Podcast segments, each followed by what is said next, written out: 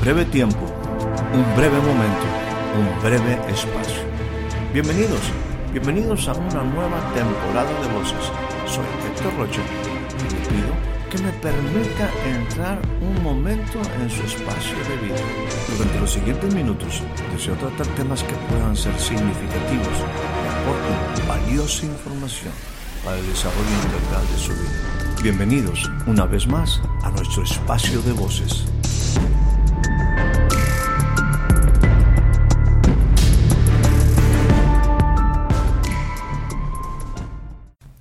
Le doy a usted la más cordial bienvenida a este nuevo breve espacio de voces.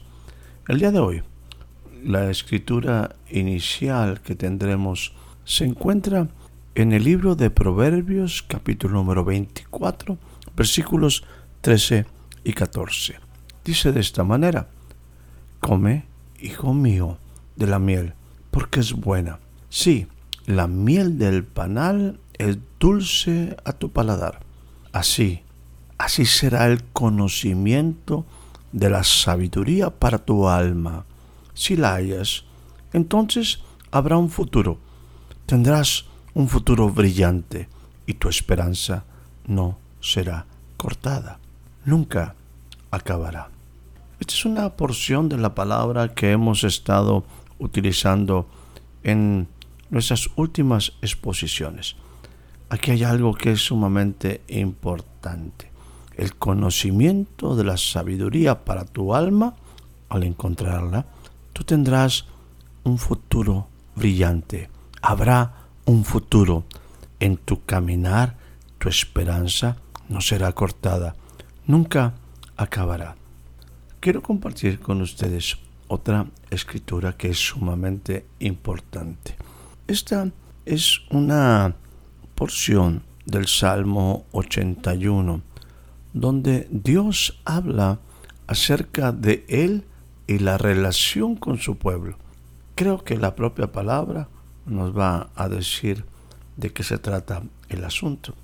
Dice en el versículo 13 del Salmo 81, Oh, si me hubiera oído mi pueblo, si en mis caminos hubiera andado Israel. En una nada, en un momento, habría yo derribado sus enemigos y vuelto mi mano contra sus adversarios.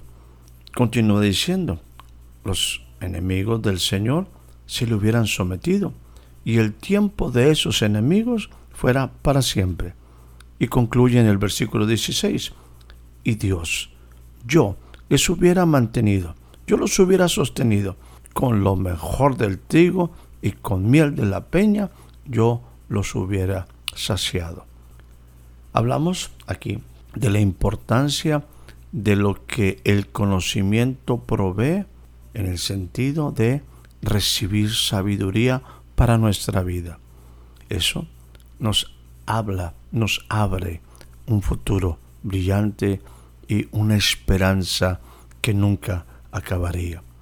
Pero esto depende en muchos sentidos de que nosotros aprendamos a escuchar lo que Dios tiene como instrucciones para nosotros. En este sentido, en el Salmo 81 dice, si Israel me hubiera escuchado a mí, si en mis caminos hubiera andado, bueno, cosas claves iban a suceder. Sus enemigos serían derribados. Mi mano sería contra sus adversarios. Y aquellos enemigos del Señor se le hubieran sometido. El tiempo de estos enemigos para siempre. Y Dios, Dios tendría la capacidad, Dios sustentaría a su pueblo con lo mejor, con lo mejor del trigo y con miel de la peña. Permítame aquí hablar de una historia en la que creo podemos aplicar mucho de estas dos lecturas que hemos tenido y que yo he abundado en ellas. Vamos a utilizarlas en una historia, una historia de un joven que personalmente a mí siempre me ha llamado la atención. Creo que descubrí cosas muy interesantes cuando logré entender un poquito acerca de un proceso que este hombre que este hombre vivió. El nombre de él es Saúl, el que llegó a ser el rey, el rey de Israel, el primer rey de Israel. En la vida de este hombre llamado Saúl, lo que hemos leído, se abrió para él aparentemente de la nada un futuro en verdad brillante y se le dio una esperanza que nunca acabaría. ¿Qué es lo que iba a hacer que todo eso se pudiera cumplir? Bueno, era la misma condición que tuvo el pueblo de Israel de aprender a escuchar la voz de Dios, escuchar a Dios y aprender a andar en sus caminos. Me gustaría aquí introducir una nueva cita como una base para hablar de la vida de Saúl. Y estoy hablando del capítulo número 9, versículo 1 del primer libro de Samuel. Dice de esta forma, había un varón de Benjamín, hombre valeroso, el cual se llamaba Cis. Cis es el padre de Saúl. Y es lo que nos dice en el versículo número 2. Y tenía él un hijo que se llamaba Saúl, joven y hermoso. Entre los hijos de Israel no había otro más hermoso que él, de hombros arriba, sobrepasaba a cualquiera del pueblo. El versículo 3 es lo que voy a utilizar como una base para compartir lo que creo puede ser importante para ti. Y este versículo nos habla del inicio de un proceso hacia una vida extraordinaria. Y dice de esta manera, primer libro de Samuel, capítulo 9, versículo 3, y se habían perdido las asnas de Cis, padre de Saúl, por lo que dijo Cis a Saúl su hijo, toma ahora contigo alguno de los criados y levántate y ve a buscar las asnas. Hablando de los caminos de Dios y hablando de instrucciones, quiero compartirte de cosas muy específicas a las cuales yo les llamo instrucciones de vida. La primera de ellas es aquella instrucción que proviene de una fuente primaria como quizás en el libro de Proverbios, como quizás a través de la escritura, encontrarás siempre instrucciones desde lo más sencillo que te ayudan en el proceso inicial de vida. Son todas aquellas instrucciones, apoyos, educación que te ayudan en una etapa temprana y está caracterizada por la frase, oye, hijo mío. Esto quizás viene de tus padres, de gente que de pequeño te educaron, te enseñaron. La segunda fuente de instrucción de vida, ya en una etapa como ser humano mayor, donde personas cercanas te ayudan en tu avance para encontrar tu propósito. Pueden ser tus mismos padres que están en esta nueva etapa de tu vida, ya no de niño, sino quizás de adolescente, de joven, y que te van ayudando a encontrar tu propósito. Son también quizás maestros, quizás familia o quizás personas, personas que ni te imaginas, pero que están dispuestos a invertir de lo suyo para ayudarte en tu propósito. Finalmente, estas instrucciones de vida en el propósito de Dios te llevan a cierta persona asignada que te va a enseñar a reinar. Esto es sumamente importante. Estoy hablando aquí de, de estas, quizás si me permites ponerlo en un concepto ideal, esas instrucciones iniciales y estas instrucciones secundarias en una etapa diferente de tu vida, cuando está Dios detrás de ello, te va a llevar a una persona que Dios te ha asignado como un maestro de vida para que te enseñe a reinar. Veamos cómo todo esto se aplica en la vida de Saúl. como hicimos referencia en el versículo 3 del capítulo número 9 del primer libro de Samuel, ahí está el inicio de este proceso de vida. Por efecto de tiempo, eh, no estaré leyendo todo el capítulo, pero yo te invitaría a que tú tomaras un tiempo y estuvieras leyendo el capítulo número 9 y 10 de este primer libro de Samuel, donde se habla de esta historia. Veamos el versículo número 3. Las asnas de Cis, padre de Saúl, se perdieron, por lo cual Cis a su hijo le dijo, Toma ahora consigo uno de los criados, levántate y ve en busca de las asnas. Los procesos y los caminos de Dios son lugares de provisión. Y en ese sentido, hay cosas que Dios provee para que tú y yo podamos alcanzar un futuro glorioso y que nuestra esperanza no sea cortada. La primera cosa que te diría es, entendamos lo siguiente, hay en nuestra vida, hay en nuestra vida, hay con H, no de sufrimiento, sino de haber instrucciones cotidianas que te llevan de lo ordinario a lo extraordinario. La vida de Saúl entra en una nueva etapa, en una forma muy sencilla, siguiendo las instrucciones ordinarias de su padre. Una instrucción que parece muy normal, muy cotidiana, pero que está a punto de abrir un futuro brillante en la vida de Saúl. Hay que persistir en la búsqueda de lo que pertenece a tu padre, a otro, algo que no es tuyo. En el caso de Saúl, en la búsqueda de las asnas estuvo más de tres días no desistió, estuvo en una constante búsqueda de algo que le pertenecía a su papá. Esto habla de interés, esto habla de perseverar, esto habla de dedicación, esto habla de entendimiento. En medio del proceso de la búsqueda, se dan cuenta que ya ha pasado demasiado el tiempo. Saúl está a punto de desistir, pero hay una persona una persona que parece insignificante, su criado. Y él le dice, oye, por aquí hay un vidente, por aquí hay un profeta, vamos a él. Y le dice, quizás él nos puede dar la información acerca de las asnas. Saúl inmediatamente sabe que no puede estar delante del hombre de Dios, llamado Samuel, sin tener algo que ofrecer. No llevaban pan, que había terminado, el pan en el camino. Sin embargo, el criado, ese hombre que quizás era insignificante, un sirviente, es capaz de invertir y decirle yo tengo una moneda para llevarle al hombre de Dios. En ese punto la vida de Saúl está entrando en una etapa sumamente importante.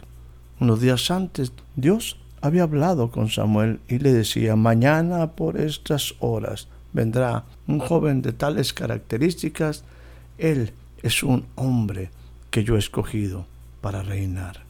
Déjame decirte, hay, existen personas de parte de Dios que tienen información clave para tu vida. Para Saúl, la persona clave es Samuel. En el versículo número 20 del primer libro de Samuel, capítulo número 9, dice, son las palabras de Samuel para Saúl.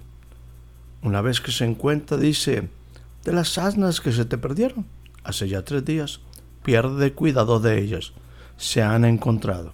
Pero mire lo que le dice, mas para quién es todo aquello de codiciable en Israel, sino para ti y para la casa de tu padre.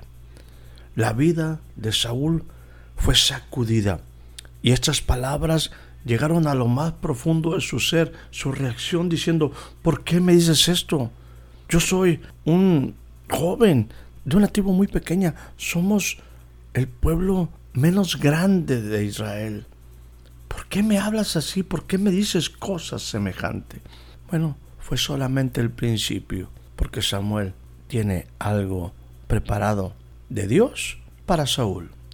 Aquí me gustaría mencionar que cuando Dios se propone algo, déjame decirte, Él habló y dijo que escogía al pueblo de Israel porque era el más insignificante de todos los pueblos. Y ahora escoge, según las propias palabras de Saúl, se siente indigno, pero Dios tiene procesos para hacer de la vida del hombre de una nación un futuro brillante y que tengan una esperanza que no sea cortada. Dios es el que escoge, es el que decide, es el que tiene un propósito para tu vida y para mi vida.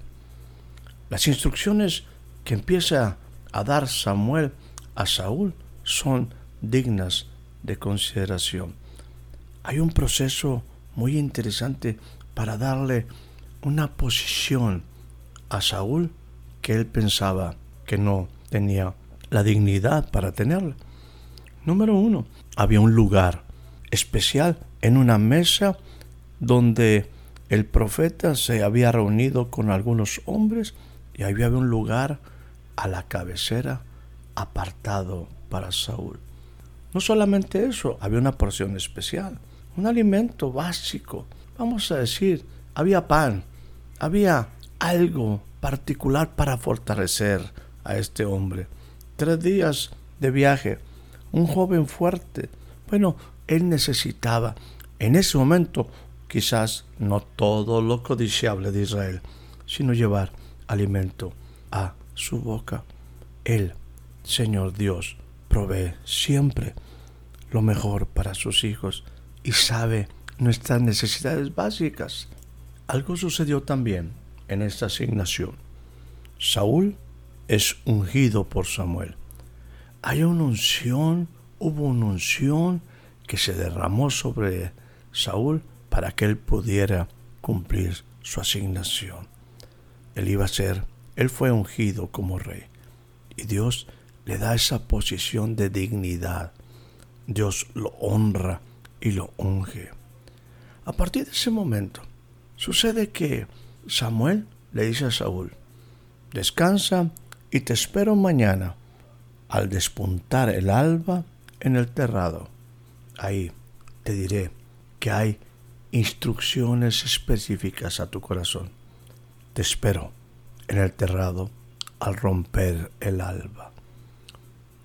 Saúl recibe instrucciones particulares de Samuel, señales muy específicas, señales que se debían de cumplir y que, una vez cumplidas, traería una libertad especial para que Saúl pudiera hacer todo aquello que Dios tenía asignado para él. Hay instrucciones directas al corazón de Saúl. En el proceso, cuando aquellas señales se cumplen, hay una unción. El Espíritu vino sobre Saúl y lo cambió, lo hizo un nuevo hombre, cambió, mudó su corazón. Y también le dio dones. Saúl estaba ahora entre los profetas. Un joven que andaba buscando asnas, ahora anda de profeta. Porque Dios te da dones para que cumplas tu asignación. Y hay cosas también muy especiales. Samuel le dice, cuando tú hayas visto todas esas señales, haz todo lo que está en tu mano, todo lo que quieras, porque Dios está contigo. Hay libertad. Y Dios quiere llevar a libertad. Y en esta ocasión no solamente a un Saúl, sino a toda su casa. Es triste cómo termina la historia de Saúl.